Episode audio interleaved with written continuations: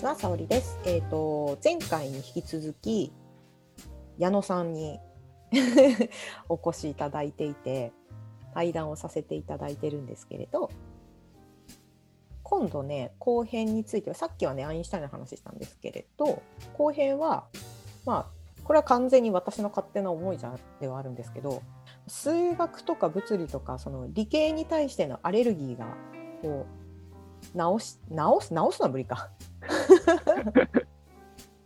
直すのは無理でも、まあ、ちょっとでもなんか興味は持ってほしいなっていうのがやっぱり自分の中の思いとしてあってでそこがちょっとできればいいなって思ってるんですけどで後半のテーマが、えーと数学ってすげえよみたいな 話ができればいいなと思っています。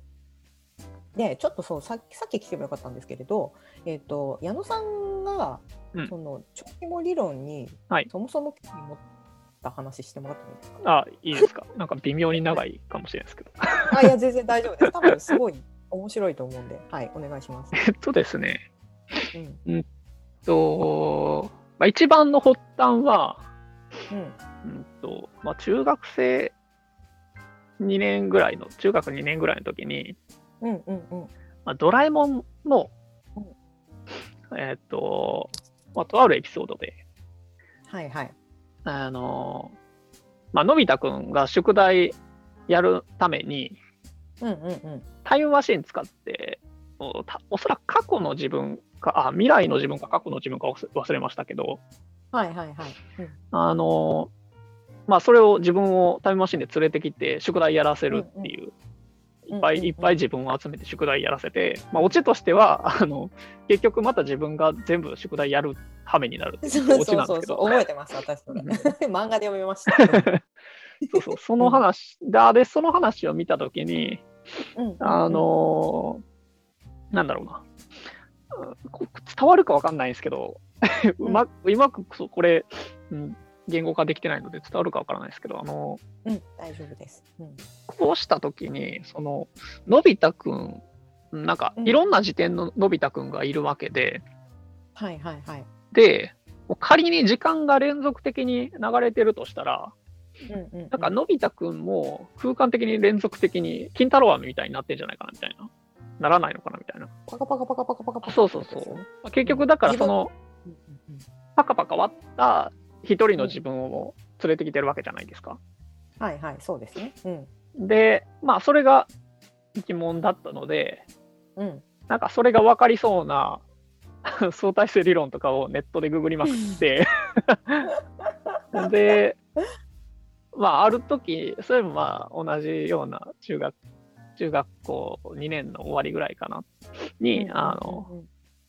まあ、僕大阪出身で、あの、ナンバーの。はいはいはい。あそうなん当ですあ、そうです。当時、ナンバーのグランド花月の前に、うん純駆動書店があって、はいはいはい。で うん。そこで、まあ、なんだろうな、自分の疑問を解決してくれそうな本がないかみたいなのをちょっと探したことがあって、まあ、相対論の本、いいのないかなとかって見て、で見てたら、あの、図解雑学相対性理論っていうのがあって、うん、まあ、図解雑雑学雑学シリーズ、そうそう、うん。あれは結構わかりやすくって、まあ、有名どころかなと思うんですけど、で、まあ、その相対論の本を一個買ってもらって、はい。はいで、まあ、読んで、読んでましたと。うん。で、まあ、そんな、それを読んで結構物理気になって、うんうんまあ、やりたいなと思いつ思ったのがまず一つあって、で、その中に、、うんうん。うん。あの、統一理論っていうのが出てきたんですよね。はいはいはい。うん。で、統一理論、あ統一理論のバリエーションはいくつかあるんですけど、うんうん。その中の一つで超紐理論が紹介されていて、うん。で、まあ、そこで超紐理論について興味を持ったので、次に読んだのが、あの、一般向けの超弦理論、超紐理論の本で、よく読めます。まあ一般向けなんで、あはいはいはいはい。うん。ーあくまで。で、それを読んで、あ、うんあ、紐理論やろうと思って。で、あのその時点で、まあ、紐理論やりたいなと思って、大学もそんな感じで行って、博士まで行ったみたいな、そんな感じです。いやそうそうさっきのアインシュタインじゃないけど そもそものそのなんだろう疑問の持ち方が すごい そうっすか。そうそういうふうに関しかも時間が連続してるのであればみたいな感じで中学の時なんて全然思わなかったから いややっぱりこうあの物理学とかしかもこの理論物理学に行く人たちってすげえなって分かりましたあそうそれで、うん超ひも理論ってうん何っていう人が多分聞いてて多いと思うんですよ。ああ。それ、話しちゃいます？大丈夫ですよざっくり。ざっくり。えっと、うん。えっと、まあ、超芋理論っていうのはどういうのかっていうと、あの、うん。えっと、まあ物理学の、まあ、伝統的なというか、一つの、まあ、なんだろうな、一番、そうだな、一番我々の中で素朴な疑問の一つとして、うん。この世界ってどんなふ、どうやってできたんだっていうのがあると思うんですよ。ね。うん、ほん。それなって感じです。で、うん。これを解明しようというのが、あそのそのまあ、これを解明するための一つのアプローチっていうのが、うん。あの超弦理論っていうものです。で、うん。うん。うん。まあ、もうちょっとだけ、えっと、もう一歩だけ踏み込ん。でみると、うん。うん。うん。えっと、物質をこう、どん。どん。切り刻ん。でうんうんと、まあ、分子になったり原子になったりするわけじゃないですか。うんで、まあ、それは、現代だと電子顕微鏡とかでも見えたりするわけで。うんうんうんうんで、さらにちっちゃくすると、今度は原子核があって、電子があって、みたいな、うんなってます。そうね。うん、科学だとそこぐらい。あ、そうですね。そうですね。中高科学だとそのぐらい。うん。うんで、原子核っていうのをさらに、あの陽子とか中性子からできてる。で陽子とか中性子っていうのも、今度はクオークとかレプトンとかからできてて、まあ、この辺まではギリ高校物理の。終わりの方に載ってたりしますね。うん。うん。そうそう、乗ってる乗ってる。そうそう。で、うん。まあ、さらにここで疑問が湧くわけですよね。最小単位って何なのって。うん。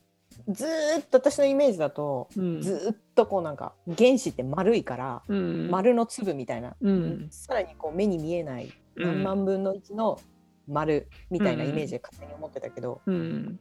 それの最初は何ってことですよね。そうですね。そうそうそう。うんで、最終的にはですね、あの、まあ、今、沙織さんがおっしゃったような丸っていうのは多分、三次元的な広がりを持った球体みたいなイメージなのかなって思うんですけど、まそううんそれの結局極限を考えるっていうので、あの、広がりはないゼロ次元の点？っていうのが、あの、伝統的に考えられていた。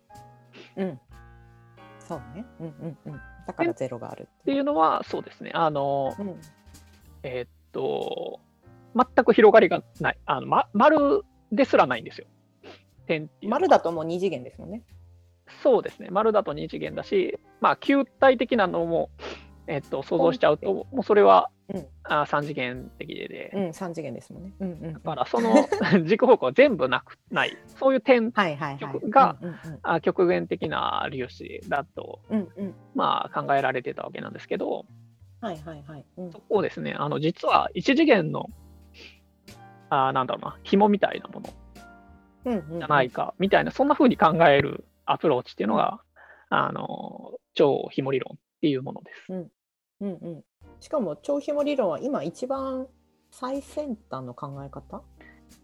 まあ、そう、うん、最先端のうちの一つかなっていう感じです。うんうんうんうんうんうん。ね。そう。じゃあその紐紐だからなんだみたいな話になると、うんそれはまた別の講義になっちゃうから。もうちょっともうちょっとだけ長くなっちゃうから、そうこの辺で止めとこうかなって感じ。そう、そこはね、またね、多分ね、聞いたら、聞いたらすっごい面白いんですよね。そう、なので、まあ、要は、まあ、最小、最小単位、生まれ、んいや、宇宙が生まれるとか、私たちが存在するのは、どこから始まったのかみたいなところを突き詰めていくと、まあ、今、家庭としてはその紐うん、っていうのが、まあ、うんまあ、一つのアプローチ。うん、アプローチの仕方ってことですよね。うん、そうもう本当に沼ですよ。まあ そうそう完全に沼そうしかも物理って何が面白いかってまだ解明されてないなっていうところが面う白いなってん。思っていてまだ可能性がたくさんある、うん。そう分野ですよね。うん。そうそうでもう一個あの矢野さんと前打ち合わせとかをしていて面白いなと思って私がその最初に声かけたきっかけが、うん。その数学が一番その世界で一番美しい哲学な、なんだ。えっと、なんだったかな。あれ、物理、物理が、あの、自然を記述する哲学とか、なんかそんな感じのあー。そうそうそうことでしたあーそうでしたね。うん。うんそうそこの考え方がちょっと最後聞ければいいなと思っていてうん。なぜそう思ったのかっていう。ああ。まあ、あれかな。物、まあ、物理は、あれかな。えっと、物理だと、その、ななんだろう。うん。まあ、数学、数学っていうのは、まあ、言語であって、うんまあ、論理的に、一まあ、一番こう、論理的に記述できるような、そういう言語であると。うん、そうですよね。世界で一番共通して誰でも分かるものって数字？うん。まあ、今言う0123っていうのは多分見ればみんな分かるじゃないですか。うんうんうん。うんうんそう。で、まあ、数字とか、まあ、さらに言うと、数学ってこう、おあまあ、さっき、一旦先にあれか、物理のところだけ言うと、うん。あの、うん。物理で言うと、その、まあ、なんだろうな。基本的には哲学、自然哲学から始まってるので、うんうんうんうん。あのそうですね。うん。自然、まあ、自然を考えるような哲学であるのが、まあ、一つ物理であって、で、その中で、うん。あの、まあ、それをしかも論理的に考えるっていうのが物理なので、論理的に考えるために、えー物理を、あ、違う、数学を使う。まあ、っていうところですと。でうんうんえーそういうところからして、あの、まあ、今度、多分、数学がどんなふうに、あの、論理、あの、一番論理的な言語かみたいな疑問に行くと思うんですけど、で、そういうところで言うと、まあやっぱ一番、その、客観的に、えっと、論、論理だけを使った、あと、まあ論、論理のみに頼るような、そういう言語体系になっている。まあ、そういうところなのかなっていう。うんうんうんうんうんことですかね。そうその話すごい面白いなって。思っていて多分数学とかがその一番論理的だっていうのを、多分あんまり認識できてる人がうん。いないんじゃないかなってうん思うんですよね。うん。で実際あれですよね今世界中では数学者がうん。採用されてるみたいな話も以前してたじゃないですか。あ、そうですね。うんうんうん、なんか結構その、うん、割とい意識高いような感じの企業なんかだと。うん。意識高い系。結構なんか数学者のあー数学者っていうか数学の数学で博士取った人のあの採用みたいなのは結構うん。あったりするのかなと思っていて。でまあその辺がうんなんでかって考えた時にうん。そのまあ個人的なえっと主張としてはですね。うんうんあの、数学しが専門の人っていうのは、うん。論理だけに頼ってうん。あ考えるっていうトレーニングをまあ積んでる人たちだと思っていて、で、そうする、そういう人たちって一番こう、固定観念にし縛られたりせずに、うん単純に論理だけによっていろんなうん。アイデアを出して、うん。で、あ問題を解決に導く導くような、そういうことができる、うん、人たち。だから、うん。まあそういう人の採用が結構求められてるのかなっていうふうに、あ個人的に考えていますね。うんうんうん、まあ論理があってその論理が、うん。まあ、なんだっけ矛盾してるとか、まあ、うん。そこが破綻してるっていうのを、うん。気づくのがうまい。まあ、それもあるし、それもあるし、あの、まあ、なんだろうな。現状は、えー現今のまあ文化的にもともとそうなんだけど、でも実際は単純に論理えーだけ、あの第一原理から出発して、単純に論理だけ順番に積み上げると、別にそのやり方じゃなくてもいいんじゃないっていうふうに気づけるような人たちなのかなと思ってて、うんうんうんまあ、例えばで言うと、うん。ちょっとまあ考えてみたんですけど、あの、はいはえっと、まあ、信号ってあり、信号機、はい。普通の信号機ってありますけど、うんうんうん。あれって、あのまあ、別にあの形じゃなくてもいいんですよ。形っていうか、あのやり方じゃなくてもいいわけで。こういうふうに横になって時あまあ間ごとに変わっていくみたいなことですか、いや、あの信号機を使う必要は別に特になくって、あのラウンドアバウトっていうのがああうんうんうん去年とかで出てきたじゃないですか。うん出てきた出てきた、うん。あれってこうこの種の問題だと思っていて、あなるほど。あのなんだろうな、信号機、うんうん。なんで信号機作ったかっていうと、えっと、うん。交差点をうまいこと回してやりたい。そういう、これがうんうん。うん多分第一原理、まあうん。一番の目的だと思うんですよね。確かに。うん。で、まあ、だけど、そのうん。信号機にどっぷり使った人たちっていうのは、うん。信号機をどう改良するかっていうところに、あ固定観念的に考えちゃう、まあ、可能性は結構高いと思うんですけど、うんうんあでも、いやいや、第一原理に戻ってみると、うん。交通をスムーズに、えー交差点をスムーズに回してやるためには別に信号機なくてラウンドアバウトでもいいんじゃねっていう、そんな風に、まあ論理的に考えると、そのアイディアが、うん、一つ出てきてもおかしくないわけですね。うんうんうんうんうん。なるほどなるほど。っていうような考え方をできるよう、うん。まあ、なんだろうな、こういうような考え方に慣れているっていうのが、えっと、数学専門の人たちが、まあ、一つなのかなって、そんな風に思ってるって感じですかね。うんうんうんそもそもみたいなうん。ここを改良するだけでよこよかったんだっけみたいななんかうんあれです、ね横文字使っちゃうけどラテラルシンキングみたいな 水平水平思考水平思考っていうなあちょっとそれと理解しづらいけれど、うんまあなんかどうしても一箇所にみんな物事を、要は前提まで買いに行くってことですね。あまあそうですね。まあなんだろうな。他の言い方すると、えっと、まあ例えばよくある手段、ん？手段が目的化してるかな。なんかそんな感じの、そういううんうんうん。感じのところをあのもっと根本的なところから解決してやるような、そういうのって結構今、うん、現代って結構求められているのかなって思っていて、その辺にうん、フォーカスされてるのかなっていう。うんうんうんなんかどうしてもなんか論理的思考って必要とかって、まあ、今はちょっと最近は別クリティカルシンキングが必要とかっていう話うん。にはなってはいるけれど、なんかやっぱりロジカルシンキングってういう、ん。まあ、論理的思考ってもともとのその課題があって、その課題に対してどうやって解決するかみたいな。うん。